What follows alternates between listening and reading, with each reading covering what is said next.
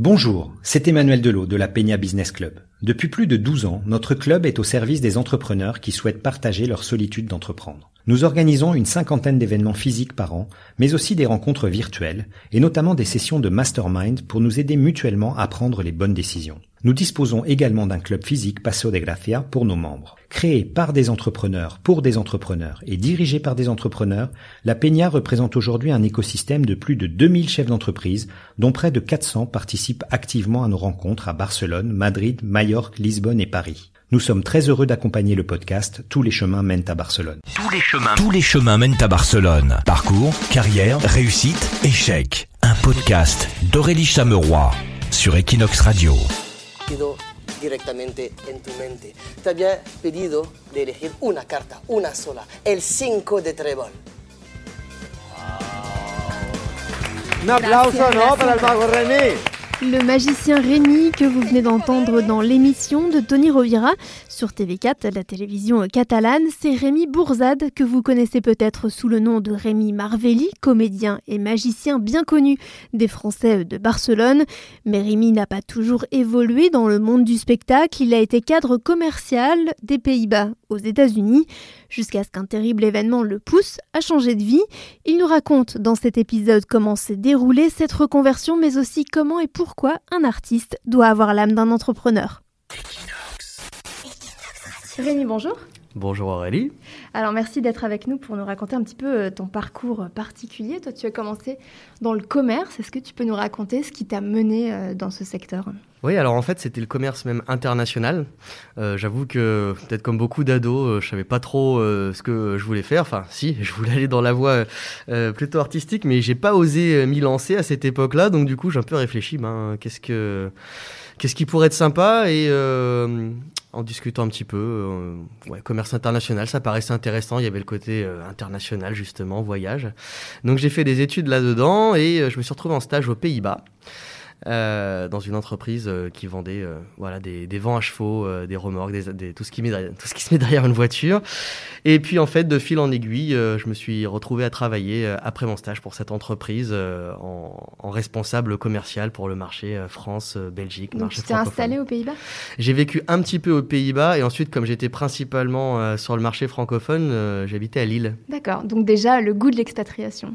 oui, très très très très tôt, oui. Et c'est vrai que dans le cursus commerce international, tu fais même déjà des stages à l'international. On avait été au Maroc, euh, je me rappelle, faire une, mission euh, commerciale. Donc en effet, euh, d'entrée, tu baignes dans un contexte international. Et après, tu pars outre-Atlantique. Oui, tout à fait. Alors là, il se passe quelques années. Je fais quelques années dans ce secteur-là. Et puis après, c'est vrai que j'ai des envies d'ailleurs de voyager un, petit peu plus loin. Et entre-temps, je trouve, je travaille pour une autre entreprise pour laquelle je m'occupe d'abord de nouveau du, du secteur Europe du Nord. Et ensuite, très très vite, il y a des qui s'ouvrent à l'international, dont en, Amérique. Et moi, je sais pas, j'ai une attirance naturelle pour l'Amérique latine. J'ai vu qu'il y avait un poste à Mexique, Amérique centrale, j'ai postulé, je l'ai eu. Et comme la boîte avait euh, une filiale aux USA, légalement, c'était plus pratique de passer euh, par les USA pour moi euh, m'installer, en fait, pour faire tout ce qui est la partie administrative. Donc voilà, je suis parti habiter à Miami et je m'occupais, en effet, du marché Amérique centrale, Caraïbes et Mexique. Alors, comment c'est la vie à Miami Ouh là là là, ben, c'est exactement comme on la voit, comme dans les films. Tout est dans le too much, euh, tout est dans l'extravagance. Alors, euh, il y, y, a des côtés vraiment euh, géniaux. Il fait, il fait, beau tout le temps. je sais pas, c'est on a l'impression un peu d'être dans un, dans un parc d'attractions en permanence. C'est très très marrant. Et en plus, Miami, c'est très international. Là-bas, on dit même que c'est la capitale de l'Amérique latine.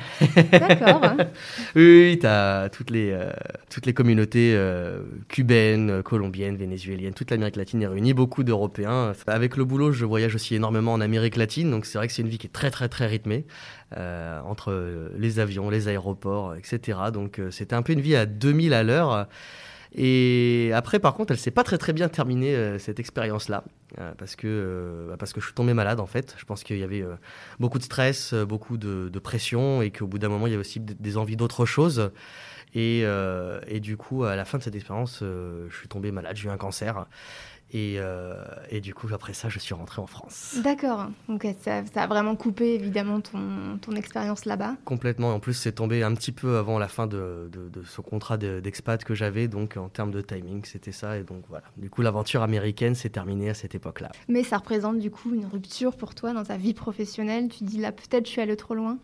Oui, complètement. Euh, c'était vraiment, je pense, une sorte de dernier avertissement euh, à, parce que parce qu'il fallait, il fallait que j'arrête ça. Le rythme ouais. Très très clairement, mais j'ai pas j'ai pas osé. Même si j'avais commencé à mettre en place des, des, des choses, et là peut-être que c'était en effet le déclencheur pour dire allez stop, maintenant euh, on passe à autre chose complètement et on se consacre à, à ce qu'on aime, à ce qu'on a envie de faire euh, véritablement quoi. Alors t'as quel âge à ce moment-là? À cette époque j'ai je pense 31, 32 ans, quelque chose comme ça. Co comment t'envisages l'après euh, Est-ce que tout est possible? Est-ce qu'il y a des choses que tu veux vraiment plus faire? Ou est-ce que tu as déjà une idée en tête? À cette époque-là, j'ai une idée en tête. J'ai plusieurs passions, j'aime la, magie, j'aime le spectacle, j'aime aussi l'œnologie, le, monde du vin. Et euh, j'avais commencé euh, pendant mon expat là-bas, en fait, à, part mon boulot, à faire des dégustations de vin. C'était quelque chose qui me plaisait beaucoup, c'était très animé. J'avais commencé donc à, à, monter un petit quelque chose euh, et ça me plaisait vraiment. Je me suis dit, tiens, c'est enfin quelque chose qui me, qui me remplit, quoi.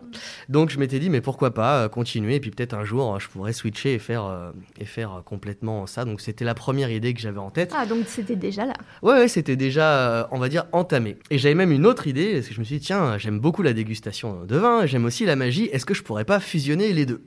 Alors, euh, j'ai regardé s'il n'y avait pas des écoles de magie. J'ai vu qu'il y en avait à, à, Las Vegas. Je suis allé les voir. Je leur ai dit voilà, je suis sommelier. Euh, J'aimerais créer la toute première dégustation de vin euh, avec des tours de magie. Ça leur, ils ont adoré l'idée.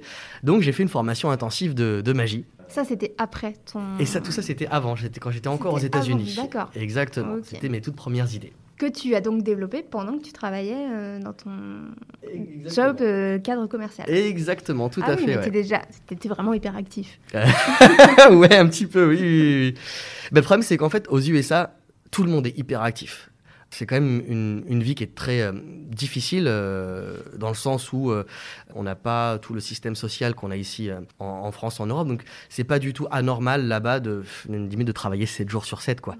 Et, mais tu sais, comme quand tu es baigné dans cette atmosphère, et si tu aimes ton travail, en tout cas si tu voilà, si, si as envie d'y aller, tu peux toi aussi euh, bosser euh, 10 heures par jour, euh, 6 jours sur 7, voire 7 jours sur 7. Donc moi j'étais clairement à ce rythme-là parce que je voulais en plus lancer mes projets. Quoi. Donc tu as ce bagage, tu rentres en France, comment ça se passe? Alors je rentre en France dans un contexte très très particulier puisque j'ai guéri du cancer, et donc je suis un petit peu en, je suis un petit peu en, en mille morceaux quoi, forcément, hein, physiquement et, et psychologiquement. La fin d'une aventure professionnelle professionnel aussi d'un gros chapitre professionnel, des nouvelles idées dans la tête, mais clairement à cette époque-là, je suis en, je suis en mille morceaux, je suis, je suis détruit. Même personnellement, euh, des choses qui étaient un petit peu compliquées. Mes parents étaient en plein divorce en plus à ce moment-là aussi. Enfin, il y a eu plein d'éléments. Donc je rentre en France dans un contexte euh, hyper, euh, hyper compliqué. Et donc, d'entrée de jeu, je sais que je vais pas rester très longtemps. En France, je sais pas, mais en tout cas, là où j'étais. Et donc, du coup, je sais pas. Mon intuition me dit, va en Espagne. D'accord, donc tu restes très peu en France. 4-5 mois, ouais, ah oui. quelque chose comme ça. Ouais, ouais 4-5 mois.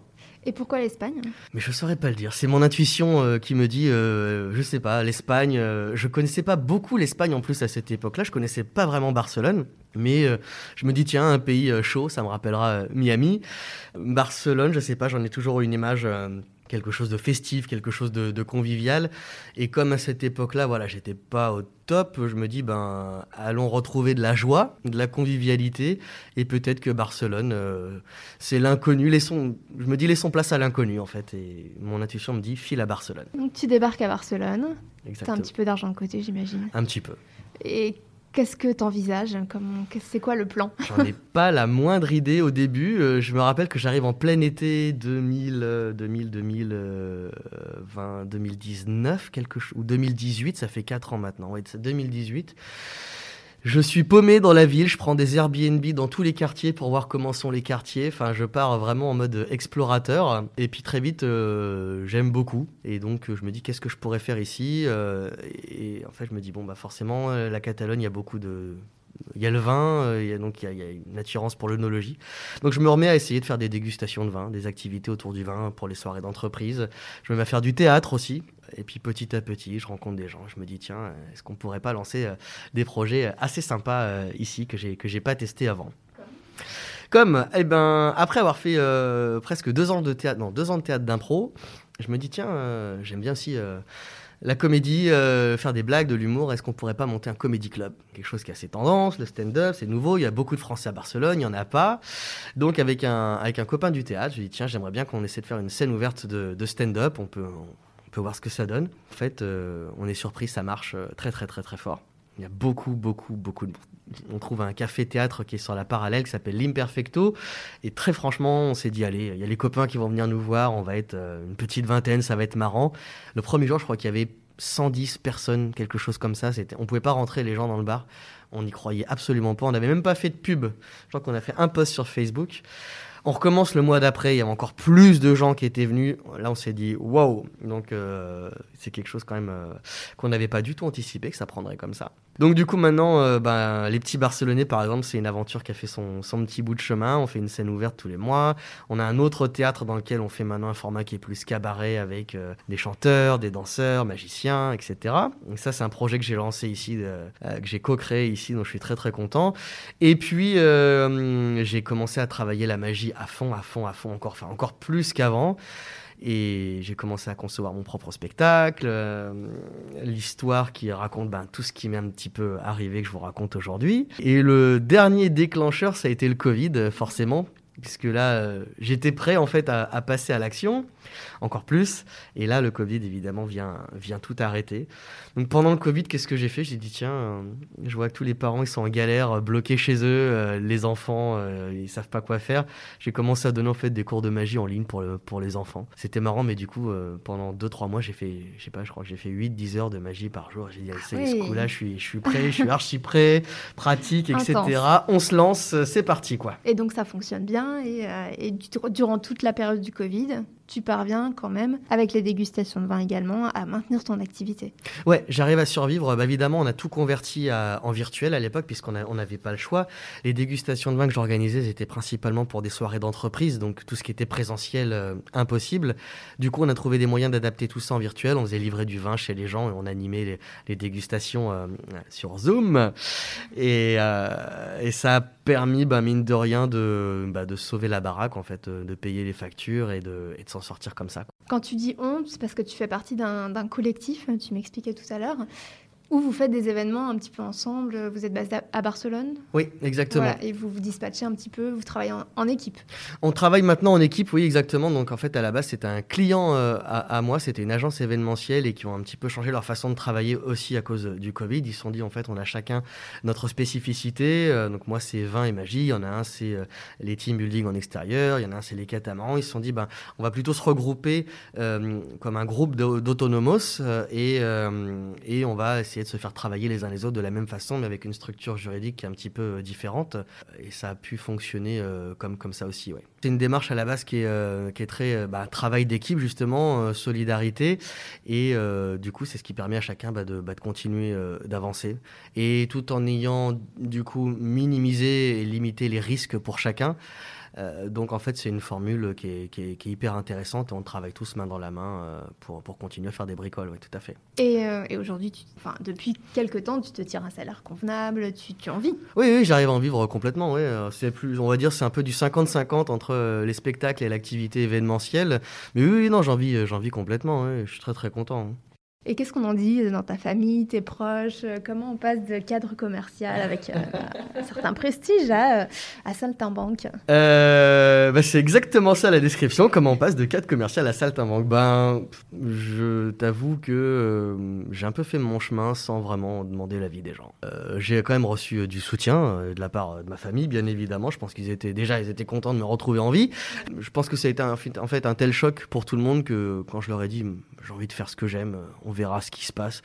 Je pense que personne s'est posé de questions, s'est dit fais-toi plaisir. Et du coup, j'ai été quand même pas mal soutenu, ouais par la famille, par les amis. Et, euh, c'est vrai que ça, ça a quand même beaucoup aidé, beaucoup servi. J'ai reçu euh, pas mal d'aide aussi. Il y a eu un vrai esprit solidaire à ce niveau-là aussi. Ouais. Quand tu regardes en arrière, est-ce que tu es fier du, chemin accompli? Est-ce que tu aurais fait des choses différemment? Comment tu regardes un petit peu ces dernières années? Ouais, les deux, je suis très très fier et j'ai aussi fait les choses différemment. Évidemment que je suis très très fier, euh, mais euh, je regrette absolument pas mon, ma carrière d'avant. Elle m'a énormément servi parce que moi, à la base, euh, je suis plutôt un artiste qu'un commercial, mais commercial, j'ai appris à l'être du coup. Euh, même si, euh, voilà, je sais m'exprimer. Mes amis disent que je suis un bon tchatcheur, donc je suppose que j'avais quelque chose qui, était euh, compatible avec le métier de commercial, mais pour autant, c'était pas ma racine. C'était pas, donc j'ai appris à l'être, j'ai appris à vendre, à me vendre, et mine de rien, ça m'a énormément servi et ça me sert énormément aujourd'hui, parce que quand tu es artiste et que tu veux te produire, il faut te vendre. Et donc euh, aujourd'hui, je le constate, être un artiste, c'est être un entrepreneur. Et savoir se vendre, euh, c'est presque un des éléments de base euh, qu'il faut, qu'il faut avoir ou qu'il faut apprendre si on ne le connaît pas, parce que sinon, bah, on peut pas faire grand chose ou on va galérer encore plus, on va, on va rien gagner. Donc je suis très très content de toute l'expérience que j'ai gagnée, tous les voyages que j'ai faits qui m'ont permis de découvrir quand même tout un tas de cultures, euh, la culture germanique, euh, euh, anglophone, latino. Enfin, été une vraie richesse de, de voir un petit peu comment chacun fait du business. donc je suis très très content de ça. Est-ce que j'aurais refait des choses différemment? Bah oui, parce qu'il n'y a pas besoin d'attendre de tomber malade pour J'aurais peut-être dû m'écouter un petit peu plus euh, avant. Et puis peut-être aussi que j'aurais paradoxalement précipité moins de choses. Euh, j'aurais peut-être pris plus de temps aussi pour prendre certaines euh, décisions avant, avant de les prendre. Parce que des fois, j'ai peut-être été un petit peu trop vite aussi. Par exemple, quand je suis arrivé à Barcelone, j'ai pas supporté d'être trop longtemps sans activité. Donc j'ai voulu me relancer très très vite dans, dans la partie événementielle. Et en fait, je me rends compte qu'il n'y avait pas besoin de, s'énerver aussi vite. J'aurais pu prendre encore plus de temps et peut-être que ça m'aurait permis de prendre, mûrir certaines décisions et que, les résultats auraient peut-être été un petit peu plus efficients, plus efficaces, on va dire. J'ai galéré à, à, vouloir prospecter très très vite et à trouver tout de suite beaucoup de clients alors qu'en fait, j'étais pas, pas prêt. J'étais pas prêt, j'étais pas préparé. Donc peut-être que c'était, euh, je sais pas, euh, la, peur de pas de, de, pas se relancer professionnellement. Et alors qu'en fait, euh, j'aurais eu les mêmes résultats, mais sans me stresser de, de, cette façon-là, par exemple. Donc des fois, en fait, dans ce cas-là, par exemple, il aurait été, il suffisait de se dire, je me donne encore trois ou quatre mois, ou même six mois, pour observer un petit peu plus, voir comment ça fonctionne avant de passer à l'action et avant de me précipiter euh, commercialement parlant. Tu disais être artiste, c'est être euh, entrepreneur. Au-delà de la dimension commerciale, quelles compétences euh, on devrait avoir aussi? Plus que des compétences, je pense que hum, forcément tu es attiré par quelque chose, tu l'aimes, c'est surtout, c'est surtout du temps en fait que tu, que tu vas y dédier. C'est pour ça que euh, là est, la complexité, c'est tout le temps que tu vas pouvoir consacrer à ton art pour le travailler, pour l'améliorer, pour le répéter, pour le pratiquer. Euh, versus le temps que tu vas devoir consacrer également à, avoir des revenus pour, euh, pour pouvoir t'en sortir. Donc, des compétences, ben, je te dirais de la volonté, de la détermination, et puis après, si tu as ça, et eh ben, tu, tu trouveras le temps. Et si tu trouves le temps, tu trouveras de l'argent. C'est ce que d'ailleurs disait un de mes professeurs de magie. Si tu es motivé, tu trouveras le temps. Si tu trouves le temps, tu trouveras de l'argent. Très bon conseil. Euh, est-ce que tu aurais d'autres conseils, euh, Rémi, pour ceux qui voudraient envisager une, une reconversion ou, peut-être euh, des ajustements dans leur vie professionnelle? Bah, Je dirais qu'à partir du moment où tu sens qu'il y a quelque chose qui te plaît plus, c'est un qui ne te plaît plus, c'est un signal à prendre au sérieux tout de suite. C'est pas quelque chose qu'il faut laisser traîner en fait. On a tendance à dire ah ça me plaît plus euh, machin et puis on laisse traîner, on laisse traîner. Non, moi je pense que c'est un, signal qu'il faut prendre au sérieux tout de suite et se dire ok il y a quelque chose à réajuster, à changer. Donc ça je dirais que c'est hyper important et ensuite euh, honnêtement il faut oser tout ce qui est possible parce qu'en fait euh, tout peut marcher. À partir du moment où on est motivé, euh, on est déterminé, mais absolument n'importe quoi peut marcher. Donc, faut, en fait, il faut s'autoriser absolument tout. Faut s'autoriser à, croire que voilà, j'ai une idée, même si elle paraît farfelue, et eh ben, il n'y a pas de raison, de, en tout cas, de pas l'essayer, quitte à ce qu'après elle se transforme en d'autres choses qu'on n'avait pas imaginées au début. Mais euh, d'abord tenter quelque chose, et puis ensuite on pourra toujours revoir la conception d'une idée. Est-ce qu'il y a des conseils qu'on t'a donnés ou des rencontres ou des, choses qui ont été déterminantes dans ton parcours? Ah oui, oui, bien sûr. Mon tout premier prof de magie euh, que j'ai rencontré à, Las Vegas, euh, clairement, j'ai été euh, ému parce que je me suis rendu compte en effet qu'il y avait tout un nouvel univers que j'avais pas imaginé qui était devant moi, dans lequel absolument tout était possible Donc ça, ça a été un, un, vrai tournant. Je me suis dit, mais waouh, ça c'est vraiment le truc qui te fait dire, j'aurais dû faire ça avant parce qu'en effet, tout est possible, quoi. Ça, c'était une rencontre qui était, euh, qui était très importante euh, pour moi. Et durant aussi mon passage en, en Floride, j'ai fait la rencontre euh, d'une personne qui s'appelle Céline, qui est plutôt une, coach. En fait, elle, elle, aide les gens, elle accompagne les gens, voilà, dans leur dans leur reconversion, dans leur dans leur vie en général. Et je sais pas, elle a, changé beaucoup de choses chez moi. Elle a su trouver les mots pour me dire, vas-y, ose ça. elle m'a cassé des mécanismes de pensée qui étaient vraiment obsolètes, qui qui qui, qui me bloquaient dans la vie et qui m'ont permis aujourd'hui d'avancer. Donc euh, c'était un, très très grand accompagnement qui m'a permis de faire beaucoup de choses. Est-ce que le fait d'être expatrié, d'aller à l'étranger, ça nous aide des fois à casser euh, ces mécanismes, cette image qu'on a nous, de nous-mêmes, euh, peut-être cette voie qu'on s'est tracée? Oui, complètement.